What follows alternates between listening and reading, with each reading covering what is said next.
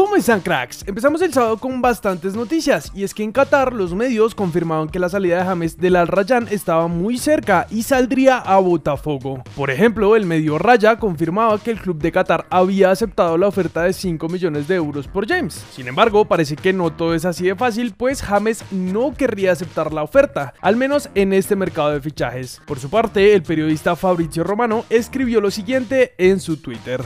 James Rodríguez sueña con jugar en Europa otra vez. Es por eso que no aceptará la propuesta del Botafogo el día de hoy. Nada en la etapa final o similar. James dejará el Al Rayyan. Le está dando prioridad a diferentes propuestas. Pasamos a Inglaterra porque en medio de la incertidumbre de si Davinson se va o se queda con los Spurs, Ben Davis, compañero de nuestro central, habló muy bien de él con los medios, pues dijo, Davinson Sánchez y Joe Rodon son grandes profesionales, trabajan duro todos los días y también entraron y jugaron algunos minutos, al igual que Christian y Eric Dyer.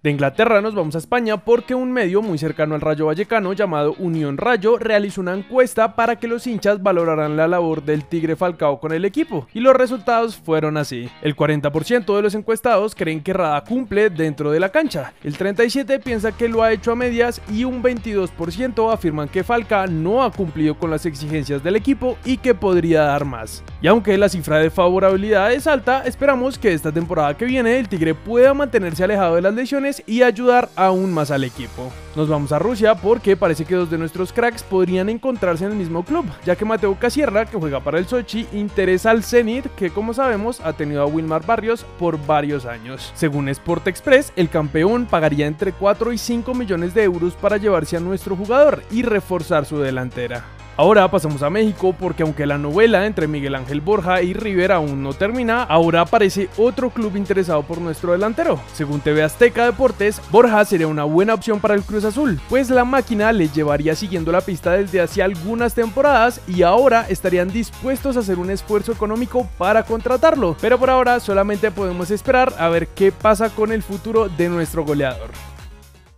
Estamos muy cerca de conocer el primer campeón del año en nuestra liga y para terminar con la especulación de una posible sanción a Nacional por la inclusión de Gio Moreno en el partido de ida, la de Mayor publicó la decisión que tomó. Allí dice básicamente que Gio estaba habilitado para jugar y que por eso la demanda presentada por el Tolima queda totalmente descartada. Si Tolima quiere quedar campeón, deberá remontar la desventaja de dos goles tras la derrota 3-1 en Medellín. Por el lado del verde, Pacho Maturana, ex entrenador del equipo y que ahora está en la junta, habló de la temporada que han tenido.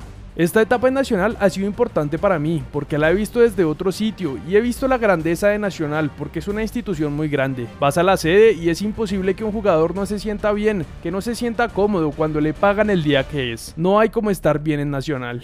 Pasamos a Millonarios, pues Luis Carlos Ruiz, el nuevo refuerzo azul, habló con los medios oficiales del club y dijo, Vengo con un pensamiento y un deseo de ganar.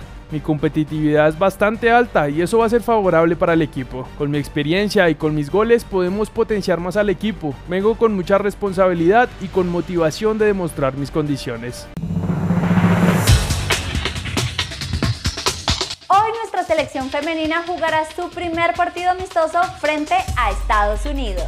Gareth Bale estaría cerca de convertirse en compañero del Chicho Arango en Los Ángeles FC. Johan Carbonero fue presentado como nuevo jugador de Racing. Jefferson Rivas fue presentado como refuerzo de Independiente Santa Fe.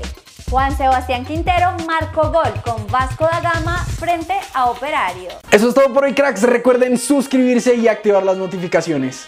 También pueden seguirnos en todas nuestras redes sociales para ser los primeros en estar informados. Nosotros nos vemos en el siguiente video.